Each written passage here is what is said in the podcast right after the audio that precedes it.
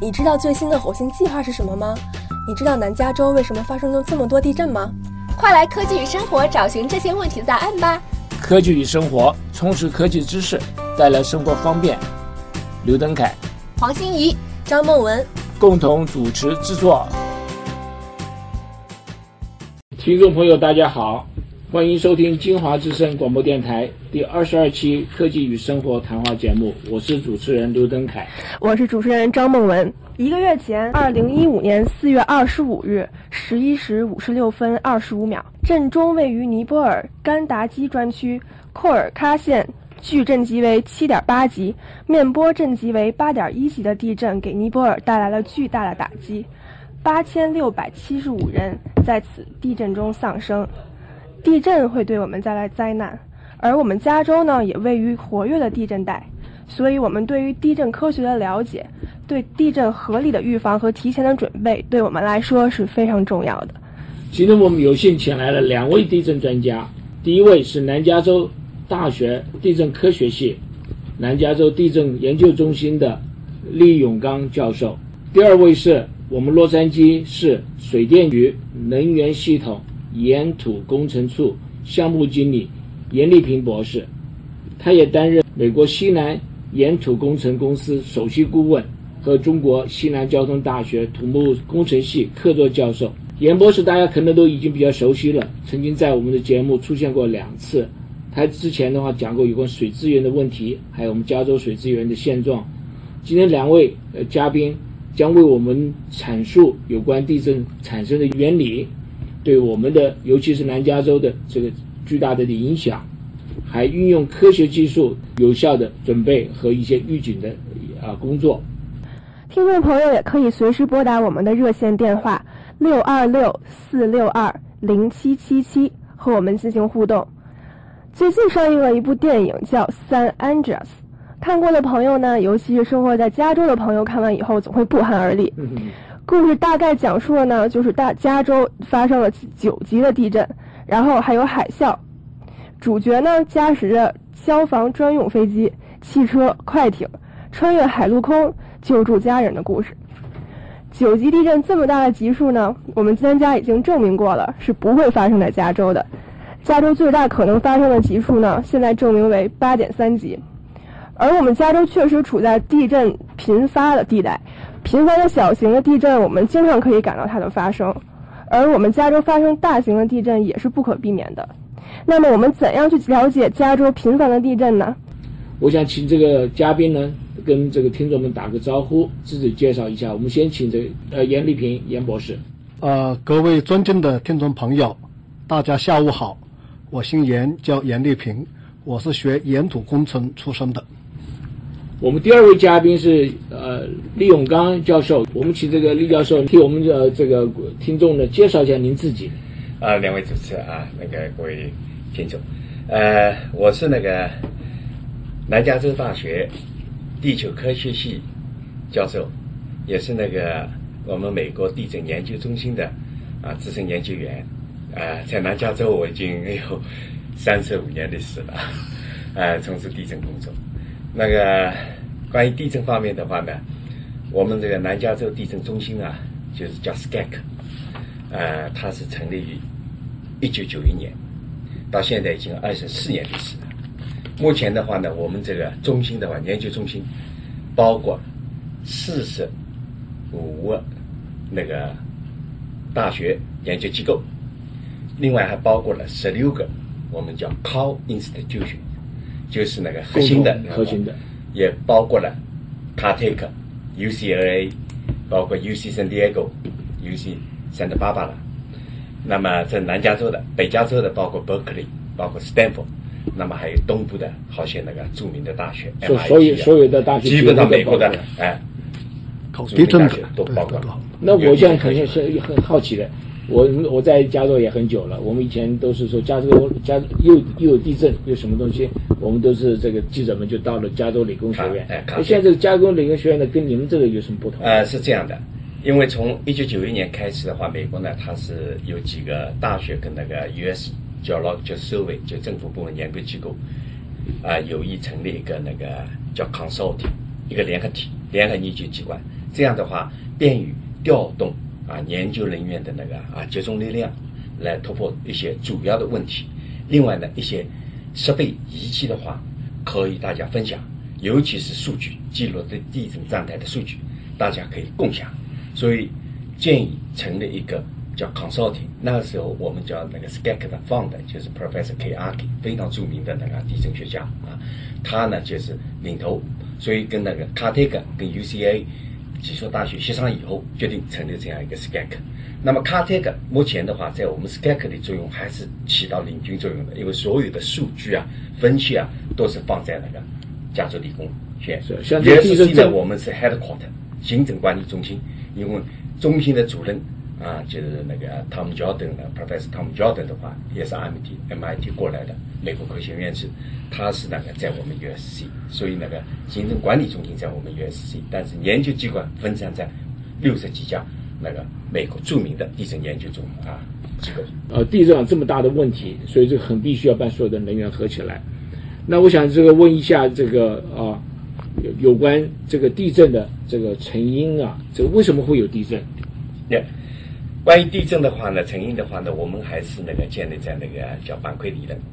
因为大家知道那个我们有个叫洋啊洋中介，比如说太平洋跟大西洋中间的话，它是那个啊，我们洋中介的话是地球的内部的地幔的非常那个温度高的这些岩浆的话，要上往冒。冒出来在洋中介的地方呢，它喷发出来的海底的话，我们叫扩张海底扩张理论。那么推动的就是大陆的板块，就是相互的运动。那么全球大陆板块主要有七大板块，那么大陆板块相互运动的边界上面呢，它就会累积能量。所以地震根本的成因就是因为这些大我们叫那个啊叫 Earth dynamics，就是地球的动力学造成啊不可避免的这样能量的累积、能量的释放啊造成地震。具体来讲的话呢，在大陆的边界上面，因为相对的那个移动啊，比如说北美板块跟我们啊太平洋板块碰撞的话，它每年的话走说是三到四公分，但是由于板块跟板块之间的边界上面有摩擦力，它能够起到啊抵制作用啊，但是因为它每年三到四公分的位移的话，就每年都在汲取能量，等一个弹簧压紧一样的。到一定程度，它边界上面的摩擦力啊抵抗不住那个内部的阴的情况下面，所以把几十年跟几百年累积的能量在几十秒钟里面一下子释放了，所以在地下的话就产生了啊很大的就是那个我们说的能量的释放。它有三种形式，一种形式的话，它就是把岩石打破，我们叫 fracture 啊。第二个能量就是机械能，克服摩擦力产生热能。第三个能量我们叫辐射能，辐射能的话表现就是在什么地震波的辐射出去了，向四周传播。当地震波传到地面的时候，引起地面的剧烈的震动，造成房屋破坏、人员死亡，这就是地震的产生跟地震的危害。这简单的话说就是两块板块一挤，挤到一段一段一段时间以后呢，它就会动起来。是的，就不得了就像最近的尼泊尔地震就是这么回事情，是印度板块往北冲撞的欧亚板块，印度板块插下去，它的速度比我们这儿还要快，每年是五公分，所以经过八十年左右的话，它已经足够能量积累的话，产生一个八级地震。这个好像这个就是有一点一点周期性在里面。我们等一下再来，等会我们再再来谈那个大看这个东西啊周期跟小周期问题。那这个有关这个地震，这个加州啊，最近这个听说，我不晓得是不是真的啊，这个地震好像有点频比较频繁，比以前还多一点。您可不可以要不要来这个说明一下，是不是说现在是比以前还多呢？还是有什么东西在后面？呃，应该说从本世纪开始的话，地震的话呢，我们指大地震七级以上地震，七八甚至九级地震是频次是比较高了。这就是我们所谓的地震的周期里边有个大周期，五十到六十年之间。那么上一个大周期在什么时候？一九六十年代，大家都所知的、听说过的啊，就是最大的全球最大的有记录的地震是九点五级，那是在朱迪，一九六零年发生。这个地震震过以后，阿拉斯加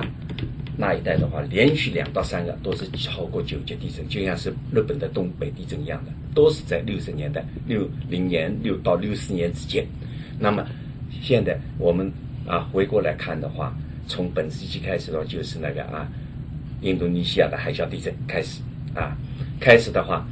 又是朱莉的八点八级地震，又是那个日本的东北大地震，是吧？又是来了几个就是九级附近的地震，所以好像是一个大周期在啊，一个情况又到来了。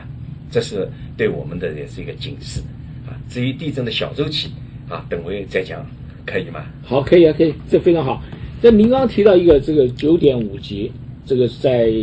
六零年代，对不对？那很大的。最大的那么现在有没有说我们一些这个呃，比如说想法，说我们将来这个大的，因为这个周期也快来了，好像是您说是做五十年、六十年，这好像现在已经呃超过这个这个这个周期了嘛？是不是杨哎洋？现在呢，差不多就是我们的中国人说一个甲子嘛，六十年的话啊，从六十年代到现在是二一啊。二零一五年嘛，差不多就是六十年，就很接近很接近，是很接近这个周期。那么这个周期也反映出来了，因为什么？东北大地震，日本的东北大地震是吧？九点二级，九点一级啊。然后呢，从那印尼的话，就十年以前，它也是一个九点二级地震。所以现在我们等着的话呢，就是等这样的 big one 这样的 big one 的八级以上，就是我们再回来加州，我们讲是等加州的还是哪里的？我们这这是指全球的刚才说的大周期，大周期全球大循环我们指 global global 的那个 earthquake 啊啊 cycle。那我们再回来讲加州，加州小我们讲小周期，加州就是小周期的。那我就就现在就很好奇，你说不定现在可以帮我们讲一点这个小小周期。还有一个就是有没有知道说，我们下次这个加州啊，这个大的这个地震啊，可能是到几级？有没有这个有没有这个这种这种方面的资料？好的，呃呃，主持人，你刚才两个问题，第一个，呃，先回答后面一个问题，关于加州的地震的话呢，加州地震的话，我们等待一个 big one，所谓的八级左右或者八级以上地震的话，才称得到 big one。那么这个 big one 指什么呢？最大也就是八点三级，因为根据我们的那个啊地质构造条件的话呢，我们能产生八级以上地震的话，就是一条，这一条就叫 Saint Andreas。最近那个发的那个，大家可能去看过这个电影，就 Saint Andreas。对在您 Saint 刚 Andreas 来之前我们刚才谈到这个电影已经讲到了，这边已经提到这个问题了。那么这个地影里边呢，它是实际上是尼巴达产生一个七级地震以后，诱发了那个我们圣安德烈斯单位的南加州的话，洛杉矶地区一个九点一级，然后就是紧就是后面一个九点六级的在圣 Francisco。当然，这个是电影。电影的话有三个 F，第一个 F 呢就叫 fact，第二个 F 就叫 fiction，第三个 F 叫 fun，，是吧？也就是什么呢？它这个三个大家都体会到了，电影看了很震撼，但是电影描述的九点一跟九点五是不会在加州发生，没不会这么大哎不会不会这么大因为我们加州的话八点三级，因为地震的能量的释放，它是一个我们叫 momentum 的 release 的话，它跟它的地断层带的长度、深度都有关系的，是深度、长度再乘它的 rigidity，才是得到的总的能量释放。我们计算了，这已经计算透了，就是不大可能，就是有那个哎，就那。如果发生啊八点三，假如说是九点六发生的话，那个能量要超过我们八点三的话九十倍，能量要超过九十倍啊。所以电影描述是我们现实生活的九十倍 放大了，就夸张了，是夸张。可是这个八点三级还是非常非常大，对八点三级所以我们的听众不能够说忽不略这个能掉以轻心，不能不能掉以轻心。大家就看再回忆一下二零零八年的汶川大地震，嗯这一次的尼泊尔大地震，包括日本的那个啊啊，它当然是九点那个超过九点一级地震的话，这几个地震你们可以看一下造成的破坏有多大。非常大。哎，所以还不能掉以轻心。八级地震是对我们人类的话，对我们尤其对南亚洲地区的，就是一个很大的天敌。我们等一下再来看看讨讨论一下一些这个地震啊，会可能会造成什么的危险，嗯那我们什么事情可以做的？在这个谈这个之前，我另外一个问题嗯。想请教一下哎教授啊就是这个我们这个第加州啊，您刚刚讲是最大一条叫 San Angeles，那么还有很多小的这这个东西，你可不可以稍微叙述一下，就是我们这个地震带的在我们加州分布到底是怎么回事 OK，这个问题的话呢是这样的，我们因为加州的话，可以说因为它是那个北美跟太平洋板块的那个我们叫边界 boundary 啊，这个 boundary 的话，主要的断裂是圣安德烈斯断裂，它的总长是一千五百公里。北边的话，从旧金山穿过正旧金山市区的话，就到陆海去了。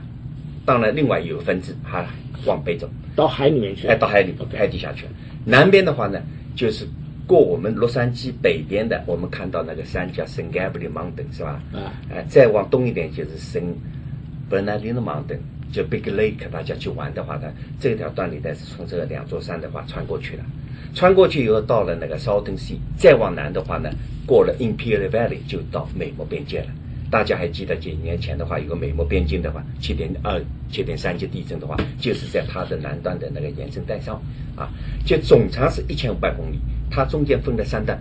北边这一段四五百公里，每一段都是四五百公里。北边一段，一九零六年旧金山地震七点九八级地震发生过了，中间这一段叫太空 Pass，一八五七年也发生过了，南边这一段一六九零年发生过八级左右地震，到现在还没动过，所以已经超过三百二十年、三百二十五年，这就很紧张的所以这是 overdue，我们叫 overdue 了，是非常紧张这一条段。当然，除了我们现在这条断裂带对我们是直接威胁以外的话，因为刚才讲了，我们加州的话是支离破碎，它的地壳的话支离破碎，它的下面分布的断裂带能够产生七级以上地震的话，不下几十条；产生六级以上，就像 Northridge 这样地震的话，有，上百条。所以我们住在加州的人是肯定呃就避免不了这样的啊地震的来临，至少就六级以上地震。对，准备这节目，就按把那个地图啊打开看一下。哦，打开看一下。打开看一下，就发现呢，这个沿着我们这个海岸线呢、可以说从北到南，看起来都是红颜色的。嗯红颜色也就是说这个地震发生这个可能性就很大。是的，那这很大，好像是整个沿下来都都是属于这个地震带的。所以，我们这个听众朋友，如果您有兴趣的话，你可以到这个这个网站网络上可以看到这个地啊、地震的分布的地图，可以在 USGS。USGS 就是美，就是这个美美国 United States Geological Survey，这上面你可以看到这个。我很鼓励大家去看一下，这样的话你会对这个整个的地震会更了解一下。是的，听众有兴趣的话呢，两个网站，刚才那个刘主持已经说过了，一个就是那个 www dot usgs dot 你再说一次，你再说一次。www dot usgs dot gov gov 就是 government，还有一个网站是研究机构的 www dot scec dot org，就是我们所谓的地震研究中心的网站，嗯两个都能找到。你只要点击 faults，它就是跳出来那个很强劲的地图。如果再要强劲的地图，那可能你们要跑那个 City Hall 去的，要那个了哈。呃，对就刚才那个刘子讲的那个断层带的话，大概描述一下。刚才讲了，北加州来说的话呢，主要的断裂带的数目比我们南加州要少一点。南加州的话，支离破碎的更厉害啊。我们这的除了刚才讲的 South San Andreas 断裂带啊，三百二十五年没震过。除此之外，跟它平行的一条圣卡辛托 fault，再有一条大家比较那个触目惊心的，是在哪里啊？哦，上那个圣卡辛托的话，从十五号福利位就是在那个十二号福利位二幺零啊那个地方交界的地方，圣安德烈斯210断裂才哎分的两个分子，北边那个分子叫圣安德烈斯断裂，还是叫圣安，南面就叫圣海辛托，也是一直穿过那个圣 Imperial Valley，这一条的话地震的。四到五级地震的数目是超过圣安德烈斯断层，但是它大地震的数目是少于圣安德烈斯断裂。还有一条大家知道的维提亚维提亚 fault，不是最近很紧张嘛？就是那个啊呃半年多前的话有一个啊五点几级地震。在哪里？这个是维提亚 fault 的话，应该严格来说的话是在我们那个呃还是靠近我们华人居住区的圣那个啊啊圣圣 Gabriel Gabriel Valley 的南边啊，就是拉哈巴拉是吧？啊上次地震啊拉。哈巴拉，拉哈巴拉，哦拉哈巴拉。那五点一级地震的话就在那边发生。这是维提亚 fault 的一个末梢，就是再往南边的话呢，它就叫 El Sino fault，这也是大胆的。最近两个三点九级啊、三点几级啊，靠近世界地震，在英纽跑到英国我的 不是发生那个地震，嗯。很紧张嘛，飞机场四零五跟那个呃十号弗利威交界地方。啊，这个叫 Newport Inglewood fault，它的南边就是到狼筚去落海了，落海以后那条断裂带叫 Rose Clan fault，曾经一九三三年，等会严博士会讲，呃，就一九三三年有一个六点五级左右的地震，在朗比区地震很出名的那个地震，因为死了一百二十六个学生啊，小学生啊，房屋倒塌，然后就是啊，工程法规那个建筑法规出来了，等会严博士会具体介绍的。这条也是对我们，因为他从四零五飞机场下来到朗比区嘛，基本上是我们人口最集中的要害部分的话，洛杉矶要害部分通穿过去了啊，这又是一条。再往北边的。大家记得北陵地震，北陵地震就是那个西北，在我们乐山当当的西北方向的话，我们叫圣啊圣 Fernando Valley，那边也有一条叫 Santa Ana Fault，那个一九九四年的地震就在这一条分支。我想这个李教授，您这个数据就讲的非常记得非常清楚，非常佩服的。我基本上我们这个听众们就是说，反正在加州就很多很多地震。所以你要小心一点，是吧？小心，小心为要，小心为要，小心又小心的。这个有兴趣的话，去我刚刚网络上的资料再看一下。这个严博士，上个礼拜您来讲这个水的东西的时候，您还提到一个东西啊，我觉得也很有意思，就是我们在这个我们加州有干旱，加州干旱的话就抽地下水。那么抽地下水的话，对于这个地震呢，有没有什么大的影响？比如说，会不会因为抽地下水多了，我们最近这个地震的这个频率更高一点？呃，是的，呃，这个也是这个美国地质调查局的一些科学家们，他们进行了详尽的研究，在去年的九月份有发表这个研究的报告，他们就发现了这个地下水位的下降，就导致了这个地震发生的频率增多。这个呢是有原因的，大家知道，这个地下水位的下降之后呢，这个土体所依托的这个水来浮沉的那个力呢就没了，那么呢土层的结构就发生了不均匀的沉降，这个沉降发生之后呢，就会形成这个地陷跟塌陷，这样的话呢，大家知道我们加州很多很多的断层，刚才李教授也讲了，由于这样的一个不均匀的沉降跟地层的这个塌陷。使得我们这个断层跟断层之间的本来是平衡的，现在就不平衡了。一旦不平衡之后，就产生这个错裂，这个错是一旦错裂就发生地震。所以这个是有事实的依据，也有数学的模型跟模拟的结果，的确是这样。那么加州是连续接受了四年的干旱，所以这个就是。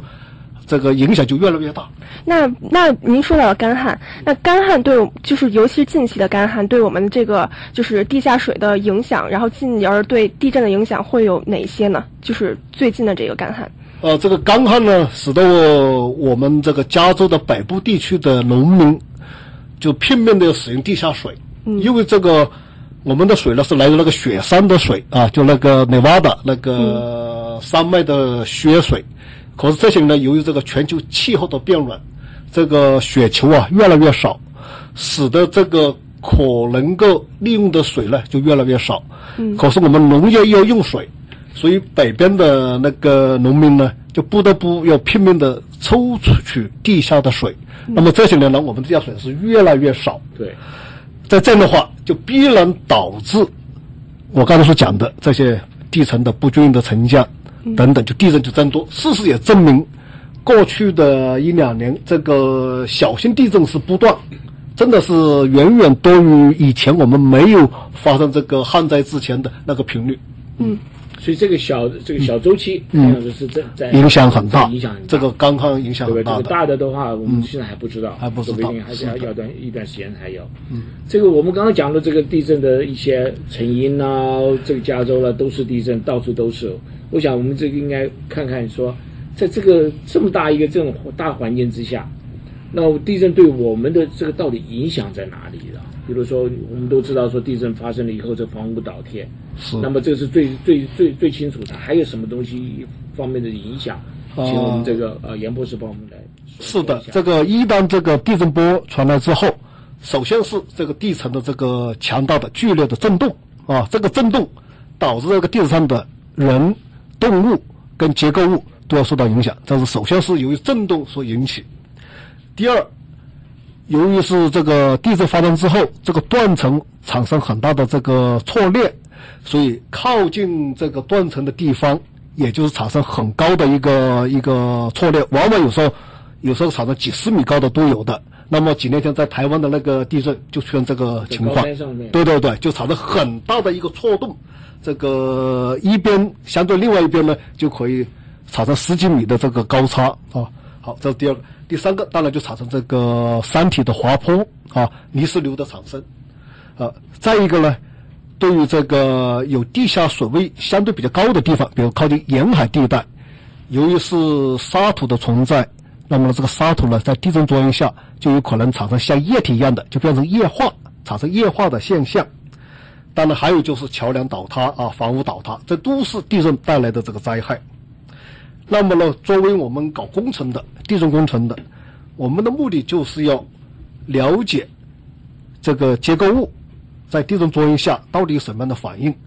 根据这些反应呢，我们呢可以来做出很经济合理的、又很安全的一个设计。从而能够让我们的结构物呢，能够抵挡这个地震的危害。所以基本上地震工程，您所讲的，就是说抗震的工程，就是抗震了以后，对对对防护工程那您刚刚有提到的说，有很多很多这些啊，比如说桥梁桥梁倒塌啦，还有等等的。那这对于我们人类来讲呢，影响最大是什么东西？就说我们的生命危险啊，这些等等，是哪一方面的东西对我们的影响最大？那个影响就就多了啊！当然，首先就是这个房屋的倒塌，当然就是影响很大。呃，再一个就桥梁、交通设施的破坏，还有这个水资源的破坏，往往对我们影响很大。那么呢，呃，幸运的事情呢，我们生活在加州，一般来讲，加州的房屋呢，这个抗震能力是蛮好的。那么呢，一般来讲，我们所住的民居都是这个木结构，这个木结构的这个抗地震的这个能力呢是比较强的啊。再一个呢，我等一下会讲到，通过这么多年来的这个研究和和大家在设计上的这个改进，这个房屋的设计呢，基本上已经达到一个很好的一个一个地步了，使得我们房屋呢，一般来讲能够抗震啊。好，另外一个就是交通设施，那么交通设施就美国的就是说呢，也是能够达到一定的抗震的程度，但是这就取决于我们地震来的时候什么时候。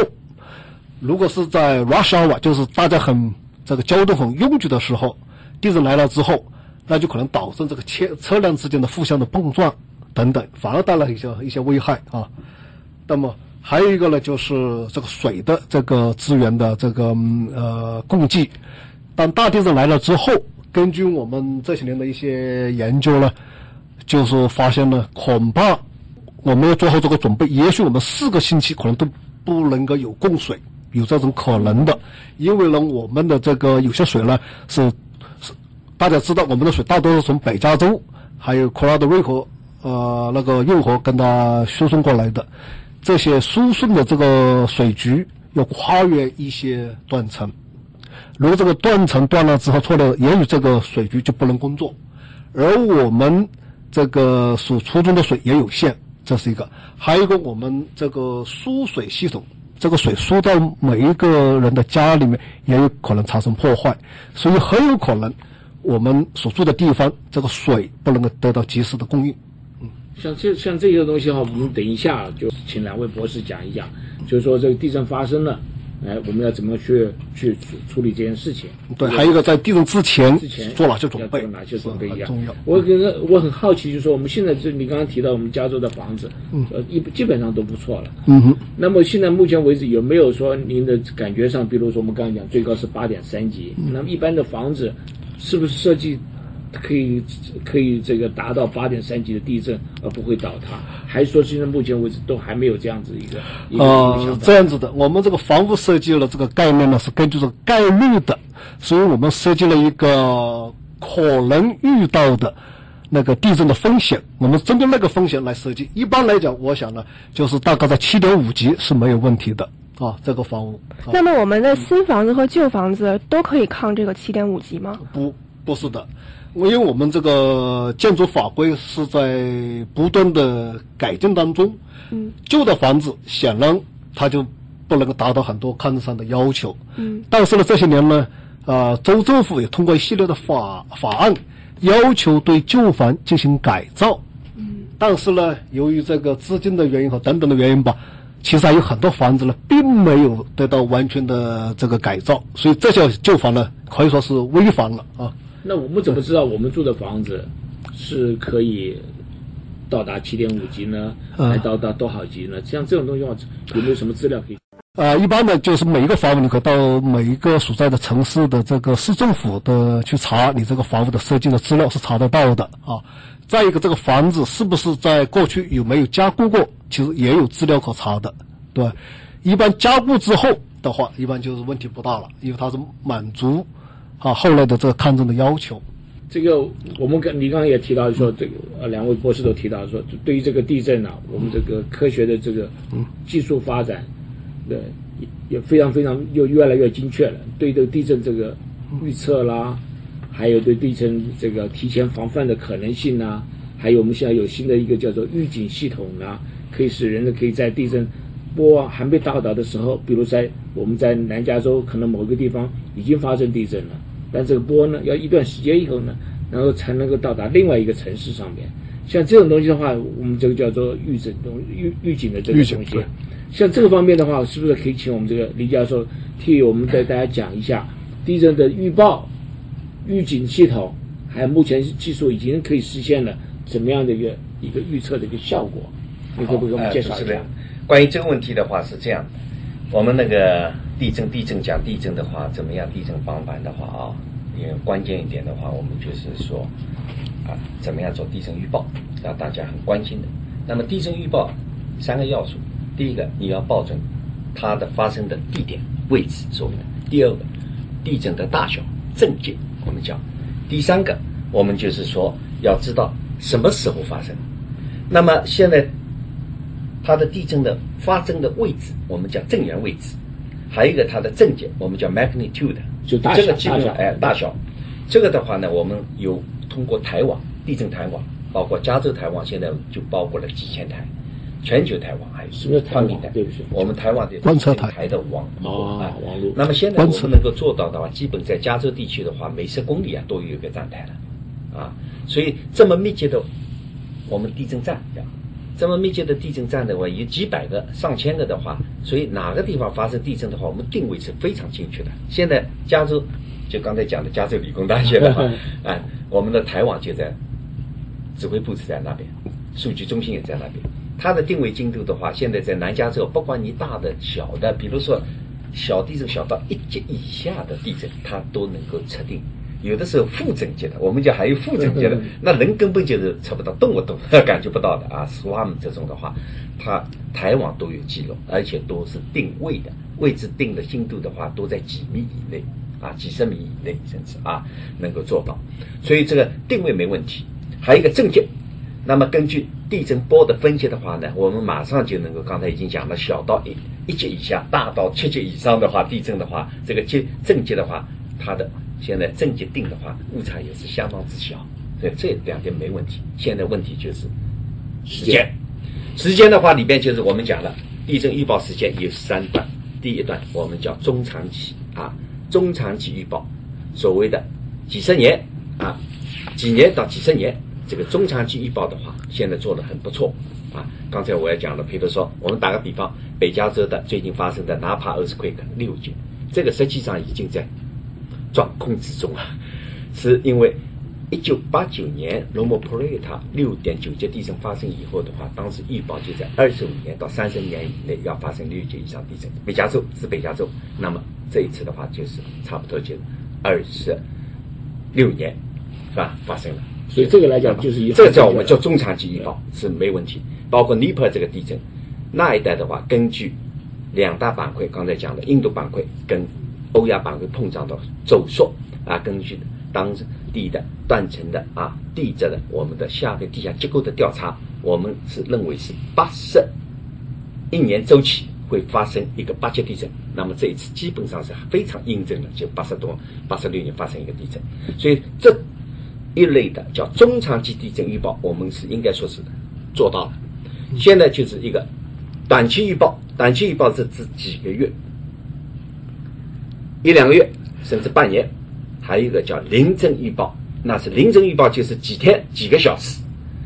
现在做不到，基本上没有成功案例啊。当然，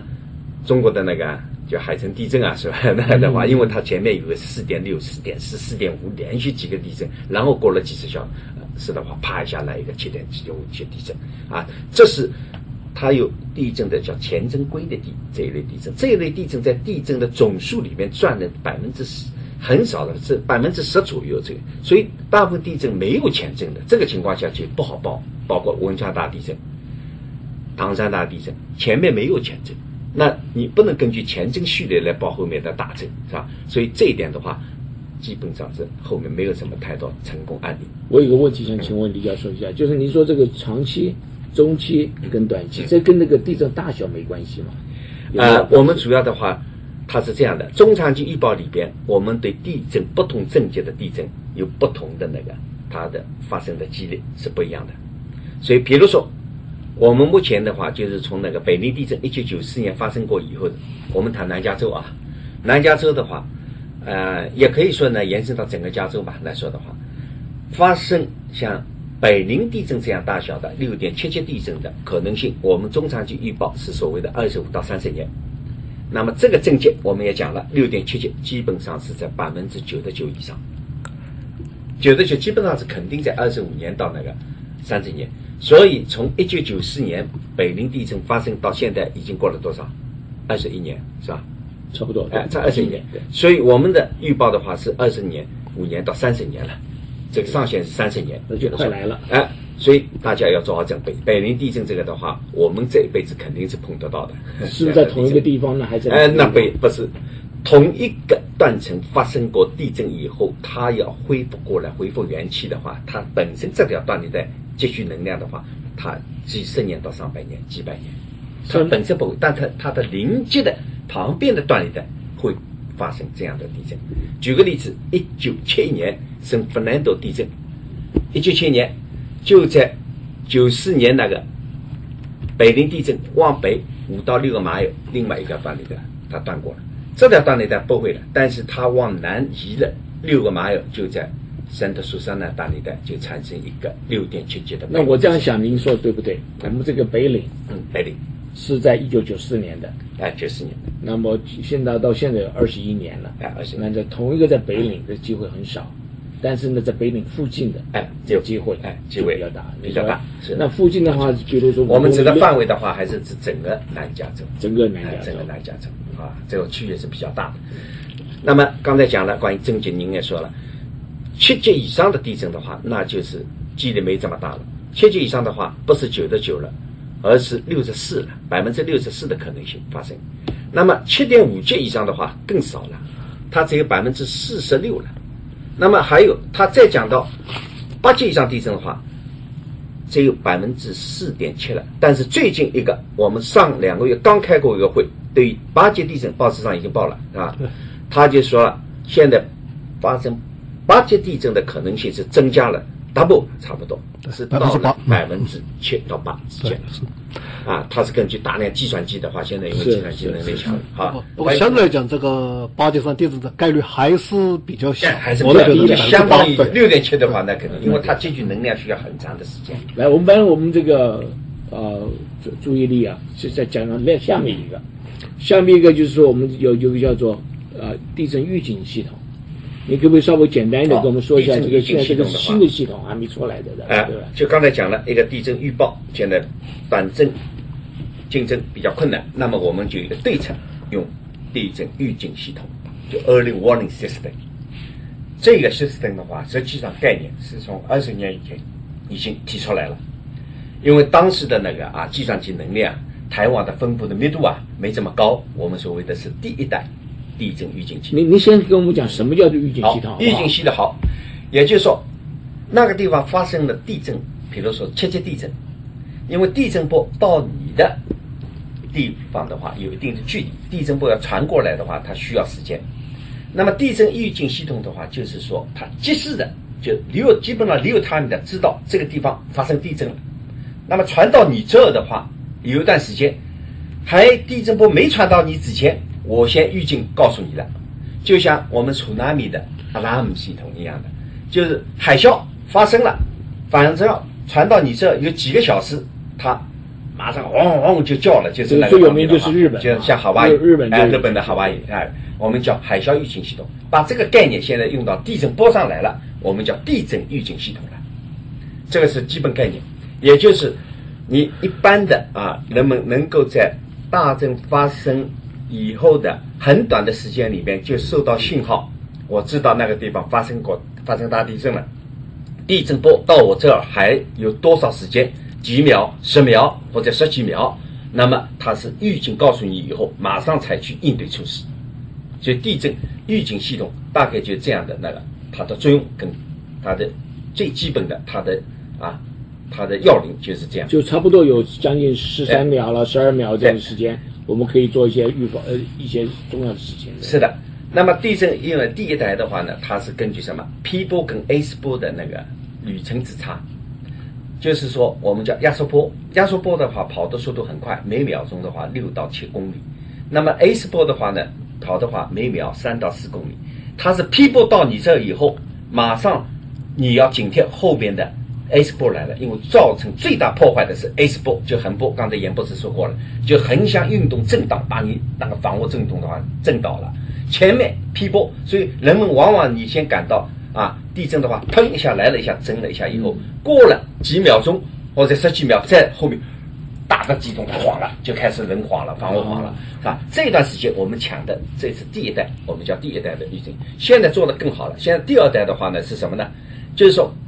你那边一震以后，因为台湾的密度很大了，现在马上能判断，就是比如说我们打个比方，去年有个演示，在朗比区一个七级地震，假如是一个七级地震，它当地的计算机的密度已经足够有能力在五秒钟里边判断那个地震发生了，马上把信号传到卡特克、帕萨蒂纳，地震波从朗比区到卡特克要走十八秒，那么地震我们这套预警系统处理需要五秒，所以给你有十三秒的提前量，嗯嗯哎就这样了解。那么还有一个就北加州这一次哪怕二十块块的话这套系统就直接共作。我想请问这个李教授，两位教授，这个预警系统好像还没有应用嘛，对不对？对，这个我们老百姓没有这个。现在呢还在不断的在试用当中，试用对对，现在是狼筚就可以已经开始用了呃。狼筚区就局部性的地区它是用了，但是我们从州政府的话呢，现在的话对整个加州的话，这套预警，包括就是像哪怕二次会最近一次的话，它震了以后，马上预警系统工作，五点二秒以后把信号就发出去了。它传到旧金山的话，到旧金山实际上地震波传过来需要走二十二秒钟。嗯，所以给了你十七秒钟的提前量。当然，这个地震不大，六级地震，所以作用并不大。然后呢，它到 Auckland 就是那个 UC Berkeley 的话，它更短，十七秒它就到那个地震波的话，也给你有差不多十二秒的提前量。所以这个就是我们在试，但是内部发好，它没有向一般民众啊发那个。那什么时候可能会开始？现在呢，这个话有规划是大概，据说是因为最近开过会，联联邦政府也已经批下来了大概几百万经费，专门发展专款，它是专款应用，就是发展这套预警系统，尤其是针对加州的，大概到二零一七年可以向民众发布，哎，要要还有两年时间。我们等一下再谈一下，就是说像这种预警系统，对我们一般老百姓来讲，说有什么好，有什么用处？好，我们等一下再谈一下这个。我想就搬我们搬这个呃我们的话题啊，提到杨博士，你刚刚讲说我们这个是南加州有很多很多的这个地震，我们也学了一些东西啊。那么在在这个建筑物的结构方面也有很多改进，你可不可以对这方面来再看我们学了什么东西？这个建筑物怎么改进？那将来的话什么样子一个一个发展前途如何的？对，好的啊、这个自从有地球以来，我想不久就有地震了，所以人类一直在跟地震打交道。那我们人呢，也是在跟地震做斗争当中呢，也在不断的学习。那么作为这个防震工程呢，的确是就是在地震当中来学习，来接受这个教训吧啊。那么美国呢，在抗震方面是做的还是比较好，当然日本呢，还有新西兰、澳大利亚这些呃多地震的国家也做得不错。那么中国大陆呢，是自从这个六十年以后呢，就对地震工程呢就感兴趣。那么真正的得到很大的飞跃发展的是唐山地震之后啊。那么在对这个抗震方面，主要的是要保护我们的房屋呢，避免在地震当中得到破坏。所以对房屋的这个抗震的这个设计，啊维护是做了大量的工作。那么首先呢，就是我们对这个旧房呢进行改造啊。其实很多的房屋呢都已经改造好了，当然了，但是呢，在我们大洛杉矶地区呢，还是有些房屋呢并没有达到这个抗震的要求。你讲在洛杉矶，啊在洛杉矶的地区，大概有一万七千多栋吧，啊，这个房屋啊是没有这个抗震的能力。还是很大量的。是的，是大量的。那么这个事情呢，由于经费是很庞大，这个恐怕还是靠政府来资助，来把这个啊事情把它做好。那么从另外一方面来讲呢？就是对这个建筑物的设计，那的确是我们是在地震当中进行学习。啊，先例就是讲到，在一九三三年的十三月十号，我们就在我们的南加州发生了这个长滩地震啊，六点三级。这个地震呢，导致了两百四十吨这个学校的这个教室倒塌，有一百多学生啊，就是遇难啊。那么针对这一个事情。我们的州政府立刻的，就是通过了一个法案，叫做菲尔德法案，就是从此以后呢，加州的所有的房屋的设计啊，就是学校的房屋的设计跟施工，都有特殊的要求，来确保我们这个学校的建筑物不要遭受地震的破坏，因为这个学校是我们年轻人聚集居住的地方。另外一个呢，在我们加州呢，往往这个学校。所在的地呢，也会成为那个社区这个抗震的一个中心。一旦地震来了，大家纷纷的就到学校去来避难。啊，好，这是一九三三年。那么一九七一年的二月九号，现在你就是讲了萨布兰的地震六点六级。这个地震呢，也是导致了很多这个公寓的倒塌，还有医院。好，那么这个呢，使得我们的加州就马上就通过了。这个地震断层法案，使得我们的住人房屋呢要避开活动断层。那么，在一九八九年的十月十七号，又产生了这个罗马普雷塔地震啊，七点一级。这个地震之后呢，我们就通过了这个地震灾害法案，要求了对滑坡和沙土液化区域呢进行详细的调查，从而使得我们避免因为滑坡和沙土液化而造成的危害。那么呢，每六年。美国地质调查局呢都会更新全国地震灾害分布图，那我们的建筑法规呢是每三年更新一次，所以我们的设计方法呢是在逐步的改改善。这些东西都是在网上可以都可以看得到的啊，都可以看到的。对你这个，你像我们这个 USGS 上面的资料都可以查得到，你会看到你任何地方。它可能产生的的地震的这个加速度，你可查得到的啊。好，那我们也就看到了哈，就是跟着根据历史的那个地震的发展，每一次地震以后，我们人类都可以学到一些新的，就是就是应对地震的措施，然后会有新的法案出来，帮助我们越来越适应地震。去呃去防有效的去防止地震和，诶就是做出相应的措施。那么想问一下，对于我们每个居民来说呢，我们需要得到相应的防地震的知识，从而保护我们身边周围的呃家人或者是朋友。那么严博士，请您帮我们讲述一下，比如说当我们得到地震预警的信号以后。或者是我们知道可能会发生地震，我们个人可以做哪一些事情，然后从而科学的避免就是我们的伤亡和减小我们的损失呢？啊，那么这其实是两个的问题，一个是预警信号得到之后，因为那个提前的时间是很短的，就几秒，对，几秒的，所以我们该做的就是马上要保护我们自己。如果我们站的地方容易有东西掉下来的地方，我们要离开那个地方，在我们所在的那个房屋。马上把我们的那个这个煤气都把它关掉，是避免这个爆炸。把我们那个水热水器也可以关掉。嗯，所以就做这种东西。如果我们在开车的时候，我们得到那个信息的话，马上把车要慢慢的停到边上来，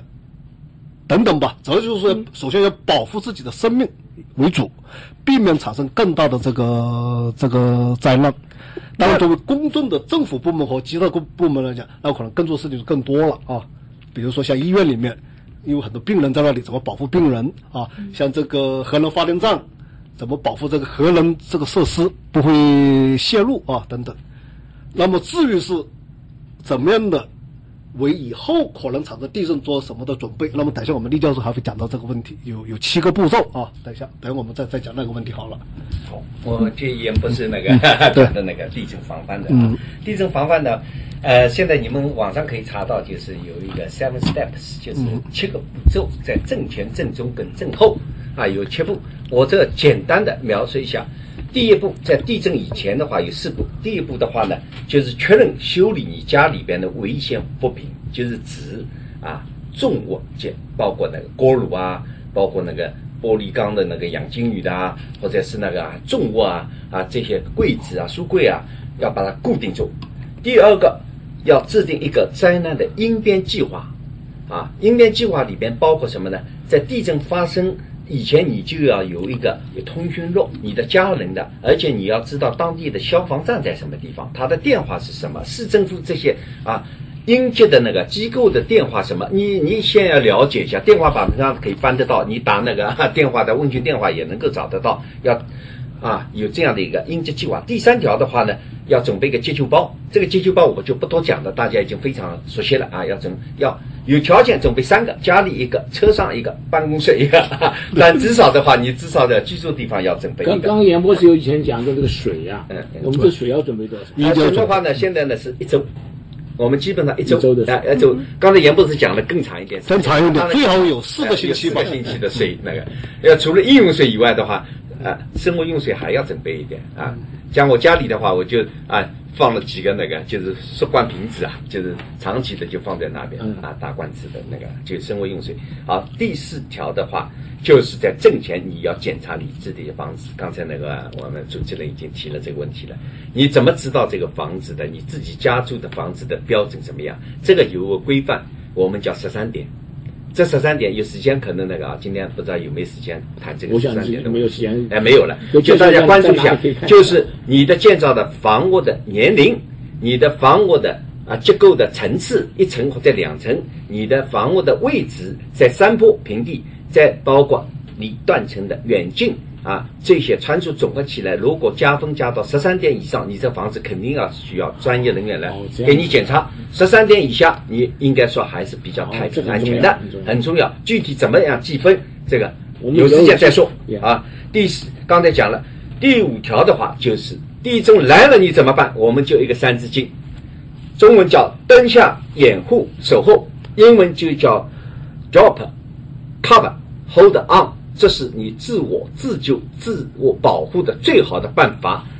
最近这个电影里边也是描述了，一大震的话，人就往桌子下面跑，所以你家里边要有一张比较结实的书桌啊，就像我们现在办公室，一震的话，你往下面跑是最安全的，因为美国的房子比较轻巧，它不像中在其他国家的话，用大梁啊、水泥啊、水粘土啊、混凝土做的房子压下来那是没治，我们还是可以。第六条的话，就是震过以后的话，你要检查受伤情况，还要什么？就是啊，自我救援也还还要救援其他人啊，有个 rescue 的问题。第七条的话，震后的话，你还要防余震，还有这一套，总共七个步骤，非常详细，在网上可以学。所以我们是建议大家就是参加一个叫加州，我们现在有个叫 Check Out Drill，也就是地震大演习，每年十月份举行一次，现在已经连续第七年了。去年参加地震演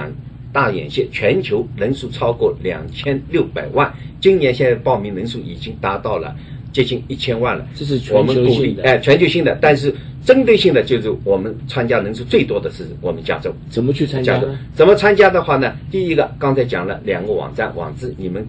查网登上网址里边就有可以点击 check out drill 这个篮筐，你点击一下，你就可以 registration 登记了。OK，这就是我们刚才讲的七条啊，七条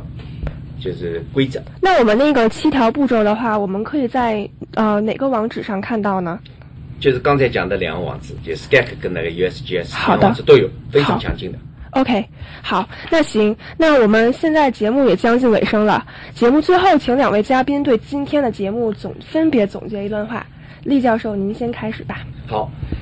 我们第一条，我们总结的话是地震是不可避免，在加州是不可避免。刚才已经讲了，产生七级地震，断裂带不下几十条；产生六级地震以上的不下上百条，所以是避免不了的。在加州，第三、第二条，我们讲的是地震预报有刚才讲的三大指标：地点、断层、时间。我们中长期是过关了，但是短震跟临震的预报还做不到。为了要弥补这个，我们有三条对策。第一条的话，就是刚才严博士已经说了，要改善建筑物的抗震能力。第二条就是地震要地震预警系统，我们争取早日投入实际的使用。刚才已经讲了，争取二零一七年能够啊用上。第三条就是要刚才也说了，要每个人要参与每年啊有一个地震大演习，叫 Shake Out Drill。今年的话是十月十五号，希望大家在网上报名啊，积极参与，这样做到未雨先走啊。地震来了，我们也可以有心里有数 啊，能够减省快啊。谢谢厉教授。那么现在请严博士，然后给我们做一个总结。好的，呃，地震呢，刚才我们都讨论了，不可预报，但是可以预警。那么地震的本身呢，并不伤人，而是地表的震动及结构物的反应可以带来破坏。那么通过抗震工程呢，能够把地震的灾害减少到可以接受的程度。地震不可怕，但是呢，既然我们生活在加州，我们就必须要做好预防的准备。我们要打不无准备之战。好的，就这样。这点我就没办法跟这个严丽萍同学、这个博士这认同。我认为这个地震很恐怖。我们加州不，要不然就是没水喝，要不然就是享受地震。这个我觉得这个这个，当然我们天气非常好，但是这带来的很多东东西的话，这个地震啊，真的是很可怕。所以希望这个各位听众呢，都一定要去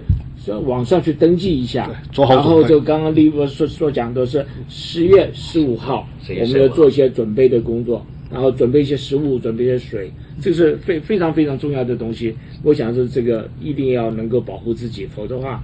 这这个跟以前一些我们一些学校的教教训，那个房子倒塌下来了，就是这个无谓的牺牲嘛，这无谓的牺牲，事前多做点准备工作。做到安全第一，安全第一是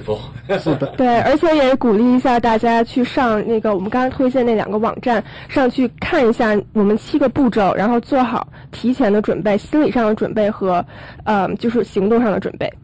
也是这个我们那个网网站你还还记不记得？网站网站我应该再念一遍好，：www. dot usgs. dot gov。第二网站是 www. dot scec. dot org。对，这个非常重要，对非常重要。这个我们时间到了，这个感谢两位来参加我们的节目，谢谢大家收听金华之声广播电台第二十二期科技与生活节目，我是主持人刘登凯。我是主持人张梦文。本节目啊、呃科技与生活是由南加州工科会赞助和 US 新闻研究生黄欣怡和张梦文协助制作。各工会有五十三年的历史，包含各个领域的专家，希望将他们的专业知识用通俗语言讲解给大家，了解我们这有关科技的对于我们生活的影响，希望对您的生活有所帮助。我们的网站是 www. dot c e s a s c dot o r g，你用中文也就是直接查工科会就可以找到我们。再度感谢呃严丽萍严博士还有李永刚教授来到我们的节目来，同时感谢金华之声的李台长大力的支持。我们下周六下午三点到四点再见。我们下次谈有关这个生物科技的问题，也是非常好的课题啊！谢谢大家，再见。再见。